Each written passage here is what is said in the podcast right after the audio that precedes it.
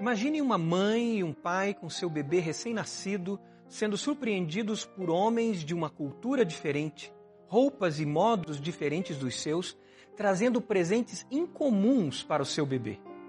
Aqueles homens chegaram diante daquele bebê na manjedoura e reverentemente apresentaram seus presentes incomuns: mirra, incenso e ouro. O que passaria pela sua cabeça se você fosse a mãe daquele bebê? Maria atentamente observava os presentes que o bebê Jesus recebia e, com certeza, como diz o evangelista Lucas, guardava todas as coisas em seu coração e refletia nessas coisas em seu coração. Os presentes entregues pelos magos do Oriente revelariam que aquele bebê era mais do que um simples bebê. Eles estavam diante do único que poderia trazer ao mundo direção, paz e segurança. Estavam diante do supremo profeta, o sumo sacerdote e o rei dos reis. Olha o que, que diz o Evangelho de Mateus no capítulo 2, quando ele narra esse fato. Abra sua Bíblia em Mateus capítulo 2, do versículo 1 em diante. A palavra de Deus diz assim: Depois que Jesus nasceu em Belém da Judéia, nos dias do rei Herodes, magos vindos do Oriente chegaram a Jerusalém e perguntaram: Onde está o recém-nascido rei dos judeus? Vimos a sua estrela no Oriente e viemos adorá-lo. Quando o rei Herodes ouviu isso, ficou perturbado, e com ele toda Jerusalém. Tendo reunido todos os chefes dos sacerdotes do povo e os mestres da lei, perguntou-lhes onde deveria nascer o Cristo.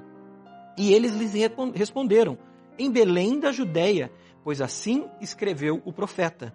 Mas tu, Belém, da terra de Judá, de forma alguma és a menor entre as principais cidades de Judá, pois de ti virá o líder, que como pastor conduzirá Israel, o meu povo.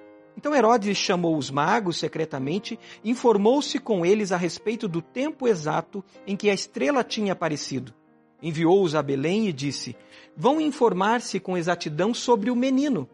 Logo que o encontrarem, avisem-me para que eu também vá adorá-lo. Depois de ouvirem o rei, eles seguiram o seu caminho e a estrela que tinham visto no oriente foi adiante deles, até que finalmente parou sobre o lugar onde estava o menino. Quando tornaram a ver a estrela, encheram-se de júbilo. Ao entrarem na casa, viram o menino com Maria, sua mãe, e prostrando-se o adoraram. Então abriram os seus tesouros e lhe deram presentes: ouro, incenso e mirra. Esses presentes dados por esses homens refletem quem é Jesus. O que você gostaria de ganhar no final deste ano tão atípico? Se você pudesse escolher o que você realmente gostaria de dar de presente para os seus pais, seus filhos, seus sobrinhos, ou talvez, se você já tem, os seus netos. Creio que nesse ano os presentes mais desejados não serão os presentes materiais. A gente teve um ano muito difícil. Esse foi o ano em que, desde o mais rico até o mais pobre, todos alinhamos nossas necessidades. Lembro de uma frase de um dos nossos médicos aqui da igreja, em uma das reuniões que fazemos para decidir sobre é, fechar ou não os nossos cultos. O médico disse o seguinte: os leitos dos nossos hospitais em Curitiba, agora foram democratizados. Não temos nenhum, nem para o SUS, nem para o particular. Não temos leitos disponíveis. Todos nós, esse ano, independente de classe social, queremos proteção à saúde, queremos direção sobre o que fazer e, com certeza, queremos paz. Esse foi um ano em que aprendemos a valorizar não o que desejamos ter, mas o que somos e o que já temos. Os presentes entregues a Jesus por aqueles homens estranhos foram ouro, incenso e mirra. Realmente não eram presentes comuns. Talvez um tio, um pai ou um avô fanático por futebol, hoje em dia, talvez ele desse uma camisa do Corinthians ou uma camisa do Atlético para um bebê. Mas eu não conheço ninguém que dê incenso, mirra e ouro. Aqueles presentes carregavam em si um significado profundo sobre a identidade, sobre o propósito e o destino daquele bebê. Os presentes que esses homens deram revelaram que aquele bebê traria direção, paz e segurança. A mirra confirmava a profecia dita por Moisés, que Deus levantaria um grande profeta que guiaria o povo, assim como Moisés fez. Profetas são aqueles que apontam a direção e ensinam como viver. O segundo presente, o incenso, revelava Jesus como sacerdote. Sacerdotes eram aqueles que ofereciam sacrifícios pelos pecados das pessoas diante de Deus. Sacerdotes eram os mediadores da paz entre Deus e as pessoas. O terceiro presente era o ouro, e o ouro confirmava as profecias sobre Jesus, dizendo que ele seria rei. Um dos, das profecias, ela está em Isaías, capítulo 9. Se você puder abrir a sua Bíblia e quiser acompanhar, é um texto lindo que fala sobre Jesus. Isaías, capítulo 9, profetizando sobre Jesus, dizia o seguinte: Porque um menino nos nasceu, um filho nos foi dado, e o governo está sobre os seus ombros, e ele será chamado Maravilhoso Conselheiro, Deus Poderoso, Pai eterno, príncipe da paz. Ele estenderá o seu domínio e haverá paz sem fim.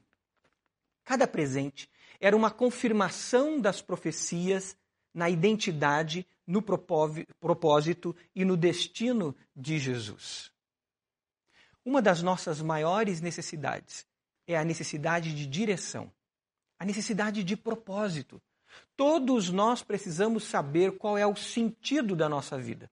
A juventude, por exemplo, se deslumbra com todo tipo de ofertas e acaba cedendo às pressões das drogas, da imoralidade sexual uh, e muitas vezes da violência por falta de sentido. As grandes crises familiares ocorrem quando elas não têm direção nas famílias e não têm ensinamentos para viver bem. Não sabe para onde vai e nem como ir. Eu tenho observado, nesse tempo de pastoreio, crescer ainda mais nos últimos anos a, a falta de sentido nas famílias. Famílias que estão perdidas, que estão sem direção. O marido quer ir para um lado, a mulher quer ir para o outro e os filhos não sabem para onde ir. Essa falta de direção não ocorre somente nas famílias, mas também em todo tipo de organização. Todos precisam de direção. Eu lembro do início dessa pandemia, lá no início do ano. Pastor Roberto ainda estava nos Estados Unidos, tinha ido a trabalho, depois ele se encontrou com a família dele lá, mas mesmo distante, ele imediatamente se conectou conosco. Passamos horas e horas em reuniões de oração e planejamento, analisando todos os possíveis cenários, e depois de muita oração, o pastor Roberto, como coordenador da igreja, deu uma direção à nossa igreja assumimos a diretriz de que nosso critério de decisão não poderia ser político, nem econômico e nem ritualista, mas de zelo pela prevenção da saúde de cada pessoa, da igreja e também da nossa cidade. Tomamos uma direção, mesmo correndo alguns riscos. Semanalmente, nós temos as nossas reuniões para buscar a orientação de Deus e definir um direcionamento para a igreja. Todos querem saber qual é a direção, principalmente nos momentos de adversidade. Vamos precisar economizar mais? Vamos precisar investir mais tempo juntos? Como nós vamos nos proteger? Como nossa empresa vai se reinventar? Como a nossa família vai se reunir de maneira a se proteger nesse Natal? Ou não vai se reunir para que a gente possa proteger os nossos pais, proteger aqueles que a gente ama? Precisamos de uma direção Queremos saber para onde vamos e como vamos. Até Jesus vir, até aquele bebê vir à manjedoura, eram os profetas que falavam em nome de Deus e davam a direção para o povo. Os profetas diziam: Assim diz o Senhor. Mas quando Jesus veio, ele dizia: Eu, porém, vos digo. Jesus é categórico em dizer que ele e somente ele é o caminho, a verdade e a vida. Ele e somente Ele nos leva ao Pai Celestial. Somente Ele nos aponta o sentido da vida. É por isso que hoje lemos a Bíblia na perspectiva de Jesus. Lemos as Escrituras Sagradas sob a ótica de Jesus, sua vida, sua obra na cruz, sua morte pelos nossos pecados e a sua ressurreição. aqueles homens, aqueles magos, reconheceram com seus presentes que Jesus é o supremo profeta. Olha o que a palavra de Deus diz sobre Jesus em Hebreus capítulo 1. Se você puder abrir, Hebreus capítulo 1. Depois nós vamos ler esse texto completo, mas vamos ler um, alguns versículos iniciais que falam de Jesus como supremo profeta. Hebreus 1 diz: Há muito tempo, Deus falou muitas vezes e de várias maneiras aos nossos antepassados por meio dos profetas. Mas nestes últimos dias falou-nos por meio do Filho, a quem constituiu o herdeiro de todas as coisas e por meio de quem fez o universo.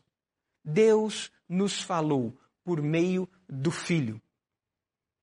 O primeiro ofício de Jesus, o ofício de ser profeta, ele vem comunicando, ele vem ensinando a gente como viver.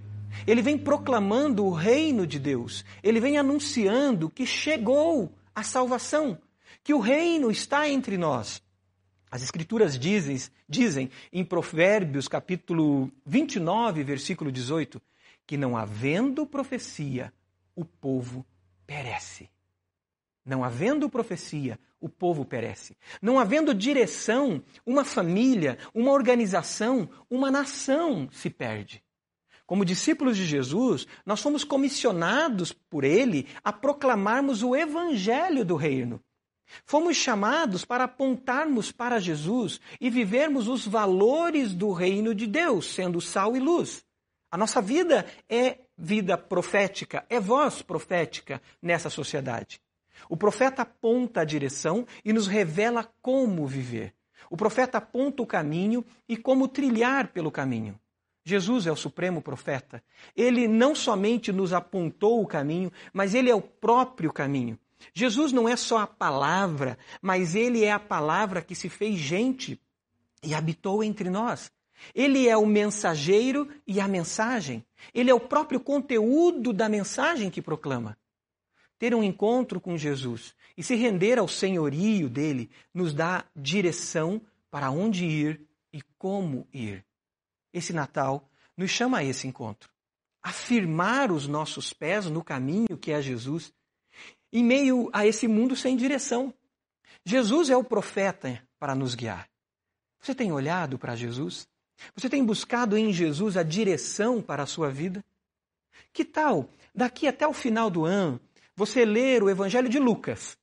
Pelo menos dois capítulos por dia, com uma frase na sua mente, com um pedido na sua mente.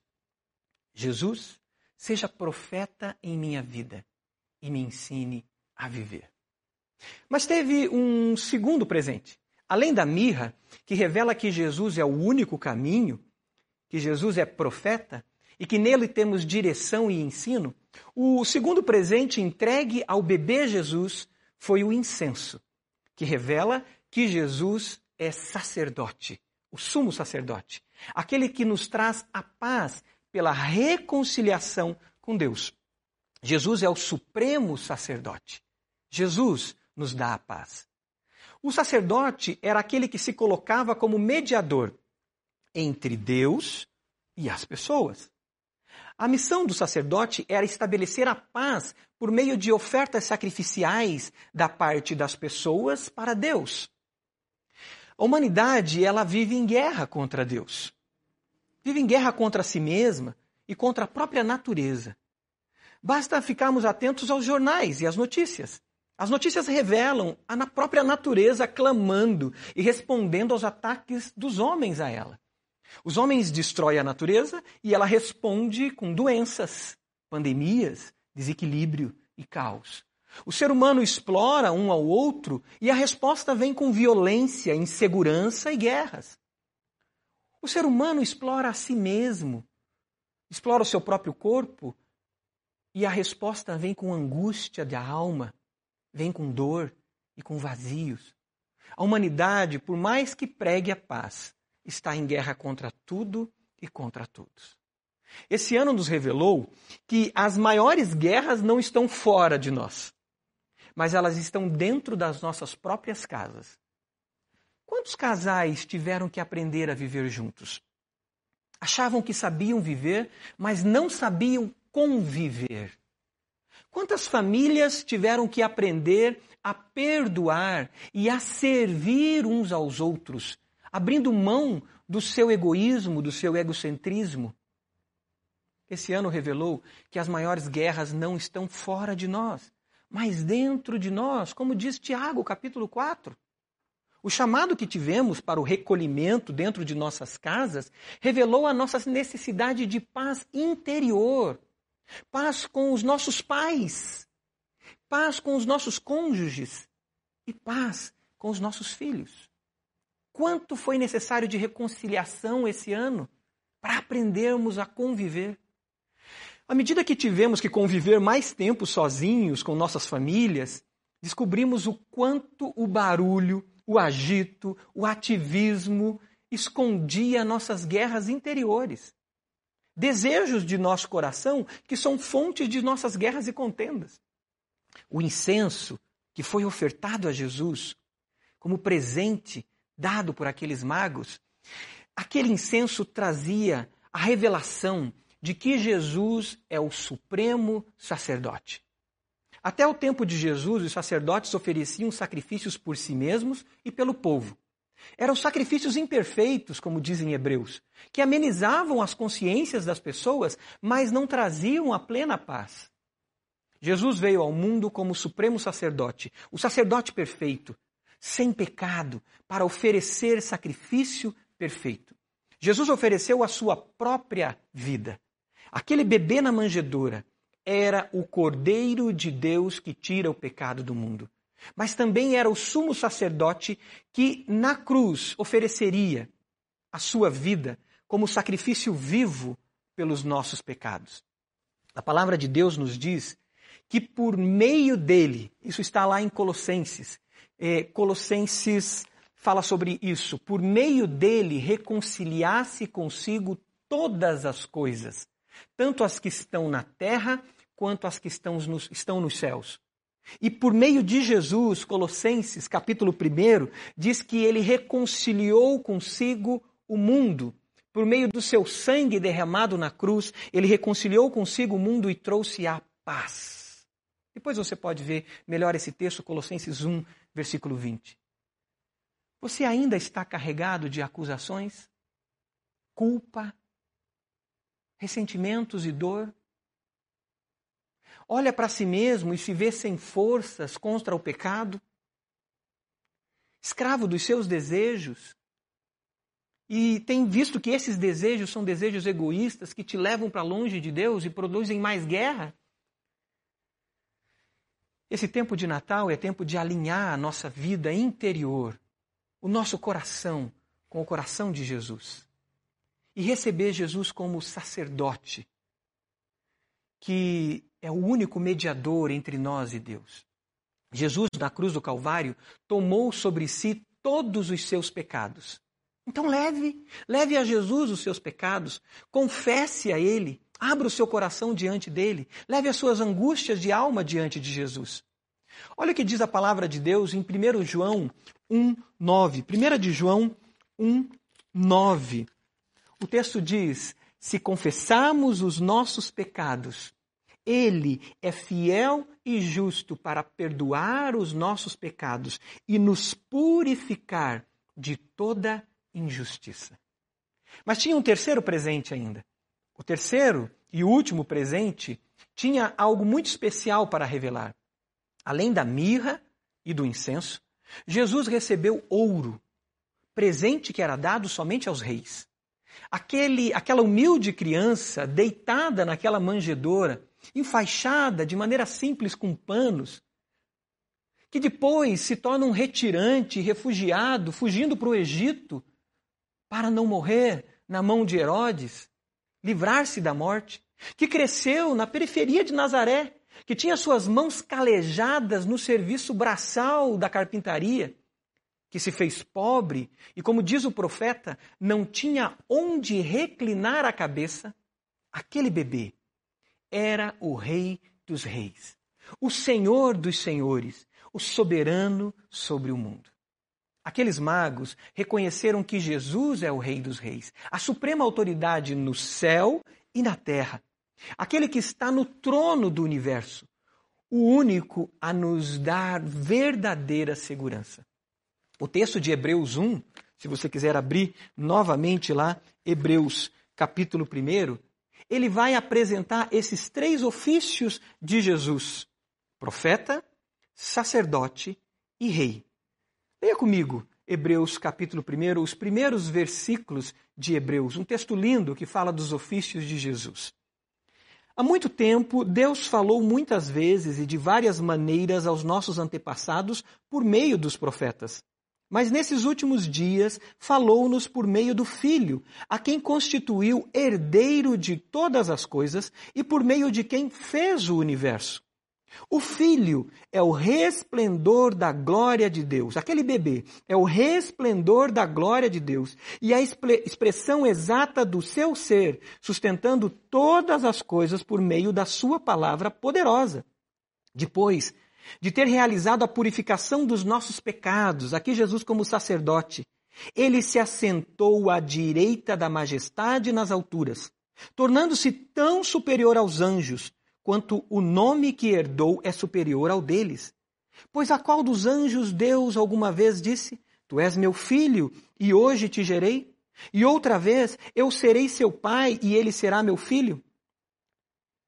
E ainda, quando Deus introduz o primogênito no mundo, diz: Todos os anjos de Deus o adorem. Todos os anjos se prostem diante dele. Quanto aos anjos, ele diz: Ele faz dos seus anjos ventos e dos seus servos clarões reluzentes. Mas a respeito do filho, ele diz: O teu trono, ó Deus, subsiste para todo o sempre. Cetro de equidade é o cetro do teu reino. Todos clamam por um governo justo e misericordioso. Todos buscam isso nas ideologias políticas, nas filosofias de vida. Todos querem paz e segurança. Esse foi o ano que aprendemos que mais uma aprendemos mais uma vez que a nossa segurança realmente não está nos homens e muito menos em suas ideologias. O nosso ego e o mundo oferecem uma falsa segurança. Os governantes, com suas arrogâncias, ventilam discursos de segurança, mas não sabem para onde ir porque seus corações estão alinhados com projetos de poder. É por isso que eles não sabem ouvir e vivem em guerras de egos, uns contra os outros. Na época em que Jesus nasceu, César oferecia segurança na base da espada aos povos que ele dominava. Se nós formos para a história, na Idade Média, nós vemos uma oferta de segurança na união da religião com o Estado, com os reis. Hitler também ofereceu segurança com seu discurso de pureza moral e racial. Stalin e Fidel também ofereceram segurança com suas ideologias. Mas o resultado nós sabemos. O resultado de depositar a confiança e a segurança nas mãos de homens e nas suas ideologias e projetos de poder foi e continua sendo algo trágico. Trágico. Jesus é o Rei dos Reis e Senhor dos Senhores. Ele vem em uma simples manjedoura, não para apresentar um projeto de poder, mas para apresentar um amor todo-poderoso. Pois como diz a palavra de Deus, em 1 Coríntios capítulo 1, do versículo 27 em diante, a palavra nos mostra sobre essa relação de Deus com a questão de busca de poder. O versículo 27 em diante do capítulo 1 de Coríntios diz: Deus escolheu as coisas loucas do mundo para envergonhar os sábios. Escolheu as coisas fracas do mundo para envergonhar as fortes. Ele escolheu as coisas insignificantes do mundo as desprezadas e as que nada são, para reduzir a nada as que são, para que ninguém, ninguém se vanglorie diante dele. A nossa segurança está em um reino inabalável. Um reino que não se apresenta nos discursos humanos e nem na força do braço e da espada. Um reino onde Deus age por meio do improvável, Aonde está a sua segurança? Na força do seu braço? Na sua capacidade? Na sua capacidade de superação? Aonde está a sua segurança? Naqueles que detêm poder? Nas ideologias com suas propostas de soluções rápidas? Ou ela está em Jesus, no seu reino, no Rei Jesus, o Rei dos Reis? Quando Maria viu aqueles presentes, com certeza ela se lembrou do anjo que havia lhe dito algo lindo que mostrava de fato quem era Jesus. Maria sabia quem era Jesus. Lucas, capítulo 1, vai falar desse encontro do anjo com Maria e vai mostrar o quanto Maria sabia quem era de fato Jesus. Lucas capítulo 1, do versículo 30 em diante, o anjo diz algo para Maria. O anjo diz: Não tenha medo, Maria. Você foi agraciada por Deus. Você ficará grávida e dará à luz um filho e lhe porá o nome de Jesus. Ele será grande e será chamado Filho do Altíssimo. O Senhor Deus lhe dará o trono de seu pai Davi e ele reinará para sempre sobre o povo de Jacó. O seu reino jamais terá fim. Maria sabia que Jesus é o caminho, a verdade e a vida, e que ninguém vai ao Pai a não ser por Jesus. Maria sabia que Jesus é o único mediador entre Deus e os homens, e que somente Ele nos salvaria e pode nos salvar, porque foi Jesus que deu a sua vida em favor de nós. Maria sabia que deveríamos obedecer a Jesus como único Senhor, que só Jesus é Rei. Ela mesmo disse no primeiro milagre de Jesus: Maria diz: façam tudo o que ele lhes ordenar. Façam tudo o que ele lhes ordenar. Maria sabia que Jesus, e somente Jesus, é quem pode nos dar direção, paz e segurança. Somos tentados a confiar cegamente nos governantes, nas ideologias e na nossa própria capacidade. Mas somente Jesus nos dá direção e segurança. Somos tentados a seguir os caminhos do nosso coração, mesmo sabendo que enganoso é o coração do homem. Temos uma guerra dentro de nós que somente Jesus pode trazer a verdadeira paz. Somos tentados a não firmar os nossos passos em Jesus. Mas esse é o Natal, esse é o tempo para que Jesus, de fato, seja o único Salvador da nossa vida que Jesus, de fato, seja o único Senhor da nossa vida. E que Jesus, de fato, seja o único profeta na nossa vida a nos apontar o caminho e a direção. Você já tomou a decisão de entregar totalmente sua vida ao Rei Jesus, ao Senhor Jesus? Talvez você já se afastou do caminho parou pelo caminho e Jesus não tem exercido senhorio sobre a sua vida. Você tem corrido de um lado para o outro tentando viver do seu jeito. Esse é o tempo. Esse é o momento e é a oportunidade para que você deixe Jesus reinar na sua vida, se voltar para Jesus e dizer: Jesus, seja meu Senhor, guie os meus passos. Meu convite a você é que você faça uma oração comigo agora uma oração de declaração de entrega. Que você marque essa data como uma data de fato, uma data real de entrega total tua ao Senhor e de você trilhar o único caminho que é Jesus. Você pode repetir uma oração comigo? Diga onde você está, feche seus olhos se você está sozinho. Se você não está sozinho, pegue na mão de quem está perto de você e peça para ela fechar os olhos também e faça uma oração. Diga: Senhor Jesus, eu declaro que dependo de Ti. Eu declaro que o pecado e os meus desejos tentam me afastar de Ti. Mas eu declaro, Jesus, que tu és o meu Salvador. Tu és o meu Senhor e eu me rendo aos seus pés. Eu sei quem tu és, Jesus, porque o Senhor já se revelou a mim pela tua palavra. E eu te recebo, Jesus, como meu Salvador e meu Senhor. Guia os meus passos, que tudo que tenho e tudo que sou esteja debaixo do seu senhorio. Tu és o meu Rei. Você fez essa oração de entrega, de retorno, de estar no caminho do Senhor? Compartilhe isso através de um número de WhatsApp que vai aparecer na sua tela.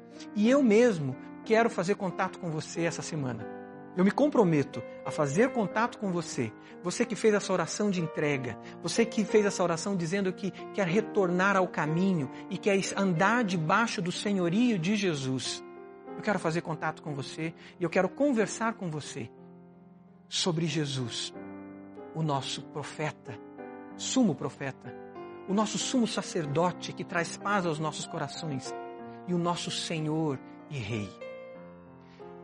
Agora, você tem sido voz profética anunciando Jesus e conectando as pessoas a Jesus? Jesus, antes de voltar aos céus, ele deixou para nós um comissionamento. Ele nos deu um chamado a todos os discípulos dele, que é um chamado primordial de fazer discípulos para Jesus. Você tem cumprido esse chamado? Tem sido voz profética num mundo que está tão perdido, sem direção?